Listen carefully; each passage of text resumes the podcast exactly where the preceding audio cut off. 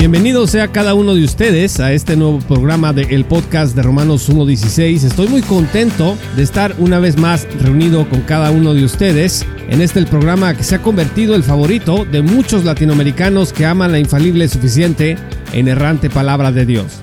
Recuerdo hace muchos años cuando conocí las denominadas doctrinas de la gracia y el mundo del neocalvinismo, me topé con un mensaje titulado A la juventud que predicó Paul Washer este hombre se hizo muy famoso a raíz de este mensaje porque presentaba una forma de hablarle a la audiencia que era poco común en aquellos años, al menos en lo que se consideraba las campañas de evangelismo, y desde entonces muchos latinoamericanos comenzamos a considerar a Paul Washer como la respuesta de Dios a la hambruna bíblica en Latinoamérica, en nuestras tierras, a partir de ese sermón a la juventud Muchos en mi generación decidimos que eso que Washer decía en ese sermón era el verdadero evangelio y que eso que él enseñaba allí era la regla para medir e identificar a los verdaderos cristianos, pero como veremos este sermón presenta una distorsión de lo que es la salvación porque la mezcla con las obras humanas de rendición total. Así que déjeme analizar algunos de los puntos de este sermón para que podamos comprender mejor lo que acabo yo de decir. Para eso les pido en primer lugar que abramos nuestras Biblias en Mateo 7, versículo 13. Dice la Sagrada Escritura, Entren por la puerta estrecha, porque ancha es la puerta y amplia es la senda que lleva a la perdición, y muchos son los que entran por ella. Pero estrecha es la puerta y angosta la senda que lleva a la vida, y pocos son los que la hallan. Cuídense de los falsos profetas que vienen a ustedes con vestidos de ovejas, pero por dentro son lobos rapaces. Por sus frutos los conocerán. ¿Acaso se recogen uvas de los espinos o higos de los cardos? Así todo árbol bueno da frutos buenos, pero el árbol malo da frutos malos. Un árbol bueno no puede producir frutos malos, ni un árbol malo producir frutos buenos. Todo árbol que no da buen fruto es cortado y echado al fuego, así que por sus frutos los conocerán. Y dice el versículo 21, no todo el que me dice Señor, Señor entrará en el reino de los cielos, sino el que hace la voluntad de mi Padre que está en los cielos. Muchos me dirán en aquel día, Señor, Señor, no profetizamos en tu nombre, y en tu nombre echamos fuera demonios, y en tu nombre hicimos muchos milagros. Entonces les declararé, jamás los conocí, apártense de mí los que practican la iniquidad. Sobre estos versículos es que versó ese popular sermón de Paul Washer, y quitándole al sermón todos sus giros dramáticos, que tiene muchos, como por ejemplo cuando Washer abre diciendo, si lo que les digo hoy no es verdad, estoy bajo la condenación de Dios, y cosas por el estilo, vamos a enlistar los principales problemas que tiene este mensaje, y que dejaron una huella muy profunda en muchos cristianos y lo sigue haciendo hasta el día de hoy. En primer lugar, las generalizaciones dramáticas más peligrosas, Watcher le dijo a sus oyentes, cito, dentro de los próximos 100 años, la gran mayoría de los que están en este edificio estarán en el infierno. Fin de la cita. Ah, caray. Pues en ese momento yo no me cuestioné nada de lo que Watcher dijo, pero después de estudiar la Biblia por varios años, pues no encontré ningún versículo en donde se indique que algún cristiano tiene el poder que solo Dios tiene de ser capaz de identificar quién se va al infierno y quién no desde su infinita soberanía, santidad y pureza perfecta. Así que esta es una generalización que sirve mucho como recurso de oratoria para llamar la atención, pero pues que no tiene nada de bíblico y que nos dice algo acerca de la mente del predicador, que pues en ese momento él vio con sus ojos carismáticos quizá, o sobrehumanos, que la mayoría de los que estaban ahí se iban a ir al infierno. Por supuesto, menos él y otros que él conocía. Otra generalización dañina que hace en este sermón es cuando opina, porque es una opinión nada más, cito, que la más grande herejía en la iglesia evangélica y protestante americana es que si oras y pides a Jesucristo que entre a tu corazón, Él definitivamente entrará. No encontrarás eso en ninguna parte de la escritura. Fin de la cita. Pues esto también, pues no es conforme a la verdad. Fíjese lo que dice Romanos 10, versículos 8 al 10. Pero, ¿qué dice? Cerca de ti está la palabra, en tu boca y en tu corazón. Es decir, la palabra de fe que predicamos, que si confiesas con tu boca a Jesús por Señor y crees en tu corazón que Dios lo resucitó de entre los muertos, serás salvo, porque con el corazón se cree para justicia y con la boca se confiesa para salvación. Esto dicen todas las Biblias que tenemos a nuestro alcance. La nueva traducción viviente traduce el verso 10 diciendo, pues es por creer en tu corazón que eres hecho justo a los ojos de Dios, y es por declarar abiertamente tu fe que eres salvo. Juan Calvino dice de este pasaje, cito, yo diría que la fe es una firme y eficaz confianza, fiducia, confianza, dependencia, y no solo una simple noción. Fin de la cita. Así que lo que Paul Washer sugiere que es la más grande herejía en la iglesia evangélica norteamericana, que si le dices a Jesús que entre a tu corazón, Él entrará, pues está en las Sagradas Escrituras, porque dice que con el corazón se cree para justicia y con la boca se confiesa para salvación. Si confiesas con tu boca a Jesús por Señor y crees en tu corazón que Dios lo resucitó entre los muertos, serás salvo. Lo acabamos de leer. Es verdad, estemos amigos, que no todas las personas que oran que Jesús entre en su corazón son salvas, porque no toda oración nace de una confianza o fiducia real, como decía Juan Calvino, pero es una mentira que una simple oración pidiendo salvación no salve a nadie, y mucho menos que sea la herejía más grande que no está en la Biblia como Watcher sugiere. Mucha, pero mucha gente alrededor del mundo ha sido salvada por una sencilla y simple oración pidiendo a Jesús que entre a su corazón. Probablemente usted sea uno de ellos aunque quizá en el camino, como me pasó a mí, lo hayan convencido de que en realidad nunca fue salvo, aunque usted haya estado seguro en aquel entonces que le entregó su corazón a Jesús. Otra cosa muy problemática de este sermón que no vi yo en su momento es que Watcher enseña realmente que la fe no es suficiente para salvar. Desde luego, escuchamos que el predicador le dice a su audiencia que la salvación es por la sola fe en Jesucristo. Pero también les dice, cito, la fe en Jesucristo es precedida y seguida por el arrepentimiento. Fin de la cita.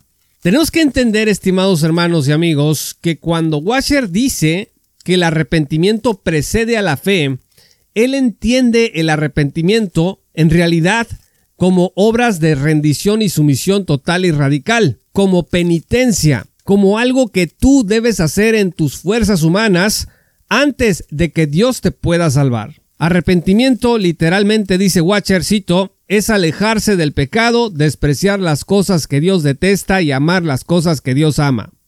Fin de la cita. Esta es una definición de arrepentimiento como sinónimo de penitencia que dentro de la gama de aplicaciones que tiene la palabra bíblica arrepentimiento y específicamente, estimados amigos, dentro de los requisitos de la salvación, pues no es adecuada. Significa que para Paul Washer, para que la salvación pueda llegar a la vida de un incrédulo, el incrédulo debe primero, escuche, el incrédulo debe primero alejarse del pecado, despreciar las cosas que Dios detesta y amar las cosas que Dios ama, y entonces viene la fe que lo va a salvar. Por eso dice que la salvación va precedida por arrepentimiento. Yo le pregunto a usted, estimado amigo que nos escucha, ¿acaso usted en su vida para que Dios lo salvara dejó absolutamente todo pecado antes de volverse cristiano? Pues claro que no. Ese no es el orden bíblico, ni tampoco el orden que el propio sentido común te da. Porque ¿cómo es posible que un muerto en delitos y pecados, como dice Efesios 2, sea capaz de generar un amor de esa naturaleza y una renuncia de esa naturaleza como lo que Watcher define dentro de su concepto de arrepentimiento? Pues eso es imposible. Por eso el doctor Sperry Schaefer decía, lo más urgente en la vida de una persona no es que tenga una reforma en su vida moral, sino que venga a cuentas con Dios a través de Cristo, que se reconcilie con Dios. Y entonces viene todo lo demás.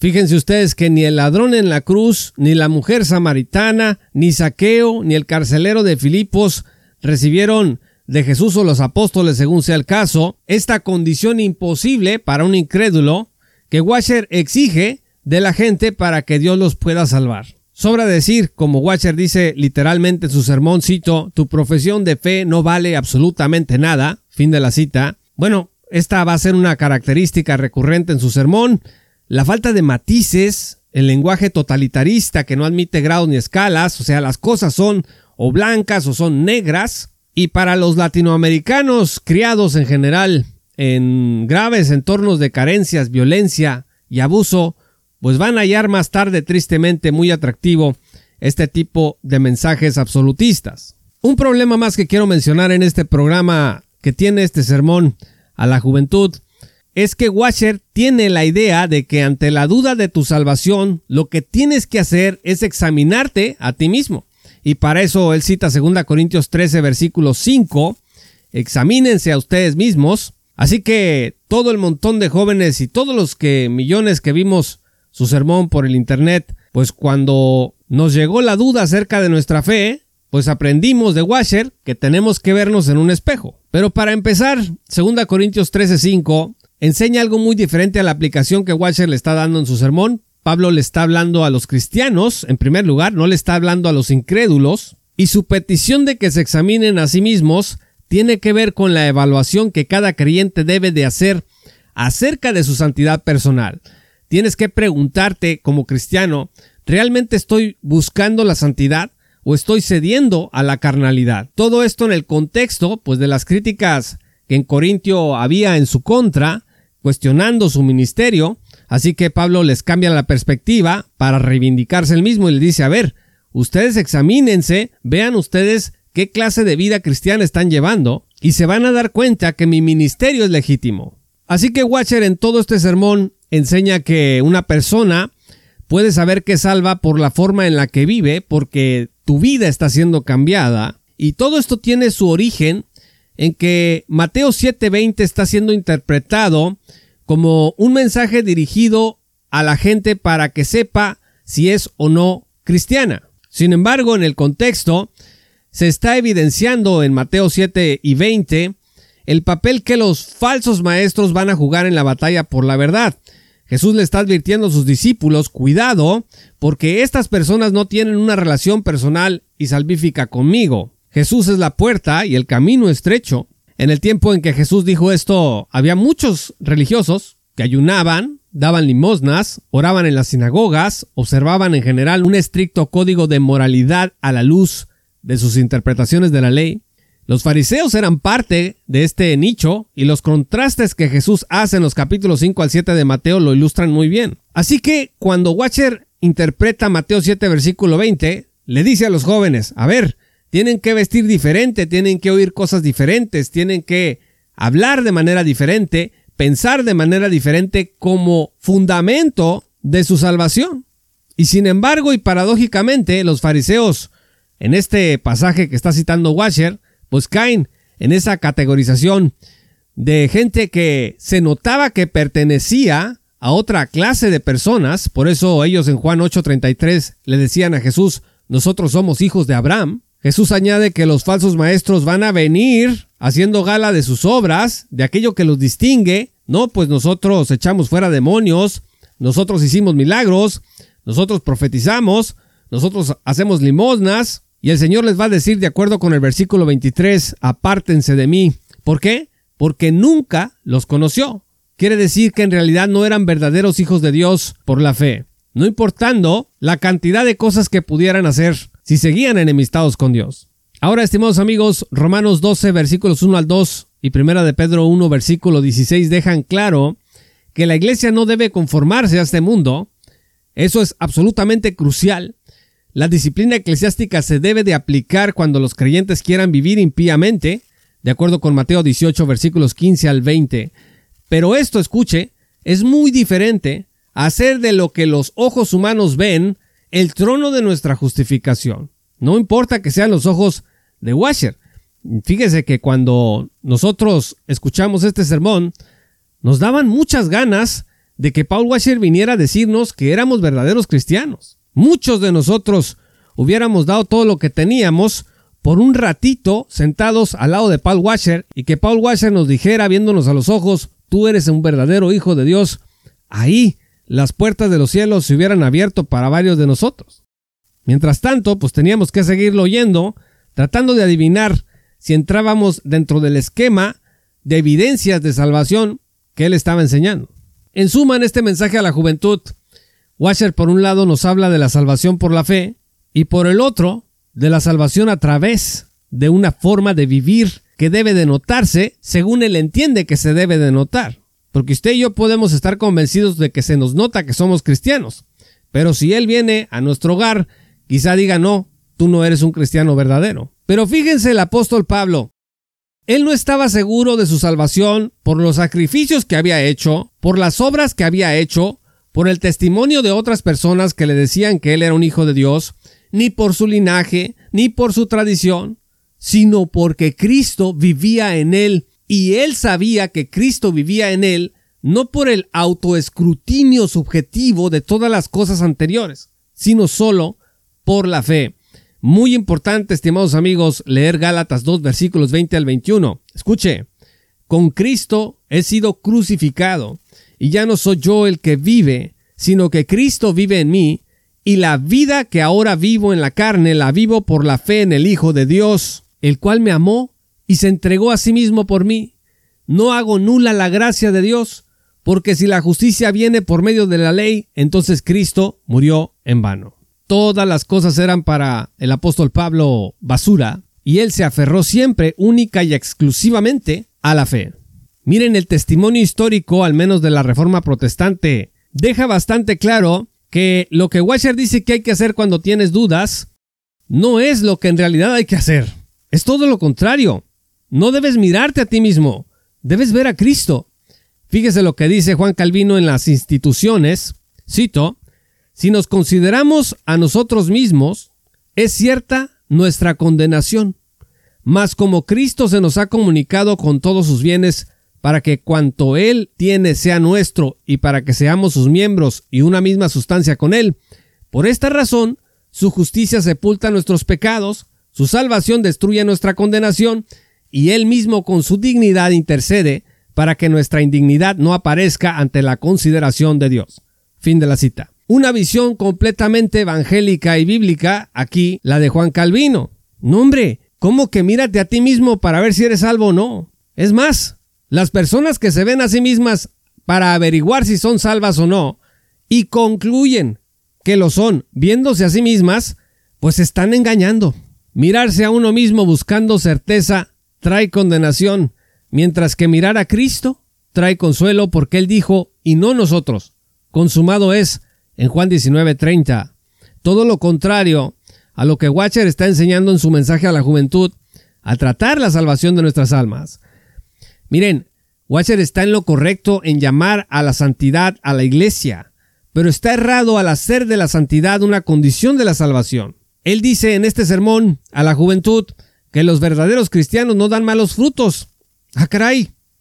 Pues claro que eso es una mentira. Pedro dio mal fruto al negar a Jesús. Tomás dio mal fruto al no creer en la resurrección de Cristo. Los discípulos dieron malos frutos al abandonar a Jesús en Getsemaní. Los cristianos carnales de Corintio estaban dando mal fruto. La iglesia de Éfeso, ahí los hermanos dejaron su primer amor. Eso no es un buen fruto. Los de Pérgamo, que seguían la doctrina de Balaam, y los Nicolaitas, otro mal fruto. Los de Tiatira, donde estaba Jezabel, mal fruto, mal fruto, etc. Esta es una confusión hermenéutica que resulta de usar Mateo 7, versículos 16 al 20, como una supuesta regla que Jesús dio para calificar a los que él salvó, cuando en realidad está inmersa en el contexto de una denuncia profética de la falsa justicia farisaica. Son dos temas distintos. Finalmente, estimados amigos, otra cosa que Watcher enseña en este sermón, y lo vamos a mencionar solamente de paso, hablamos de esto en nuestro libro Salvos por su sola gracia, me refiero al tema, y también recientemente en nuestro nuevo libro Creo, Ambos están disponibles en la tienda de Amazon. Pues Watcher dice en este sermón a la juventud que la doctrina del cristiano carnal no está en la Biblia y que tampoco está en la historia de la iglesia. Y aquí hace una acusación velada, me parece que al Seminario Teológico de Dallas, porque dice que la doctrina del cristiano carnal la inventó un seminario. Y bueno, en toda la literatura de la así llamada salvación por señorío, de la que Watcher es uno de sus representantes, yo generalmente he escuchado críticas una y otra vez a Schaffer y a los profesores del Seminario Teológico de Dallas de que enseñaron la falsa doctrina del cristiano carnal. Según Washer, en 1 Corintios no se enseña la existencia de cristianos carnales. Cito, la Biblia nunca enseña que alguien puede ser un cristiano genuino y vivir en carnalidad continua y maldad y pecado todos los días de su vida. Fin de la cita. A ver, para empezar, la doctrina sobre la carnalidad o inmadurez cristiana no enseña lo que Washer está diciendo que enseña. Seguramente han existido profesores o predicadores o maestros que han enseñado una licencia para pecar, pero la doctrina del cristiano carnal o de la carnalidad o inmadurez cristiana no enseña que una persona puede vivir todos y cada uno de sus días en pecado, en maldad y en perversión. Ahora aquí no hay mucho que decir porque en realidad Washer no presenta ninguna evidencia, dice que viene de un seminario que la inventó y bueno, si viniera de un seminario, si un seminario realmente enseñara que un cristiano genuino puede vivir en carnalidad continua y maldad y pecado todos los días de su vida, yo creo, en honor a la verdad, que ese seminario ya no existiría sobre la tierra, porque ¿qué cristiano se va a ir a inscribir a una institución que enseña semejante doctrina satánica? Pues ninguno. Así que fuera de la referencia que Washer hace a 1 Corintios 3, pues no ofrece ningún análisis escritural para fundamentar su descalificación y no hay mucho que decir en conclusión. El mensaje a la juventud me parece que habría sido fenomenal si hubiera sido un mensaje dirigido a los cristianos para que reconocieran y se arrepintieran por su carnalidad y siguieran el camino de la santidad. Que hubiese sido un mensaje dirigido a los discípulos de Cristo para que se tomaran la fe en serio. Pero no, se convirtió en un sermón que hablaba de las condiciones de la salvación y el resultado fue un desastre que a muchos de nosotros nos ha tomado mucho tiempo, mucho sufrimiento espiritual e intelectual el darnos cuenta del impacto dañino que tuvo en nuestras vidas esta enseñanza. Lo que sí representa este sermón con toda su fuerza es el mensaje de la así llamada salvación por señorío, por lo que naturalmente todos los latinoamericanos que hemos sido criados en esta visión hegemónica de la salvación, pues lo siguen encontrando pues casi perfecto si no es que perfecto.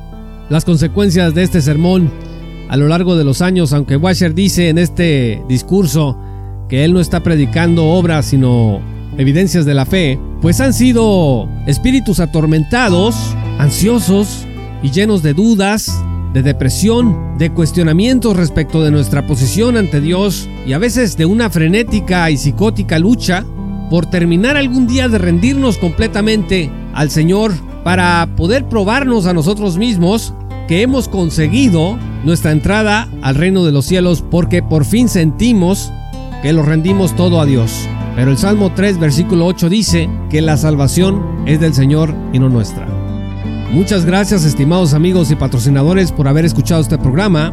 Si aún no eres patrocinador, únete el día de hoy en www.patreon.com diagonal J. Paulo Martínez para que estés hombro con hombro con nosotros en esta tarea de sana divulgación bíblica y teológica para la gloria de Dios. Accede además a recursos exclusivos y a notificaciones inmediatas y exclusivas también. Síguenos en todas nuestras redes sociales como arroba JP Martínez.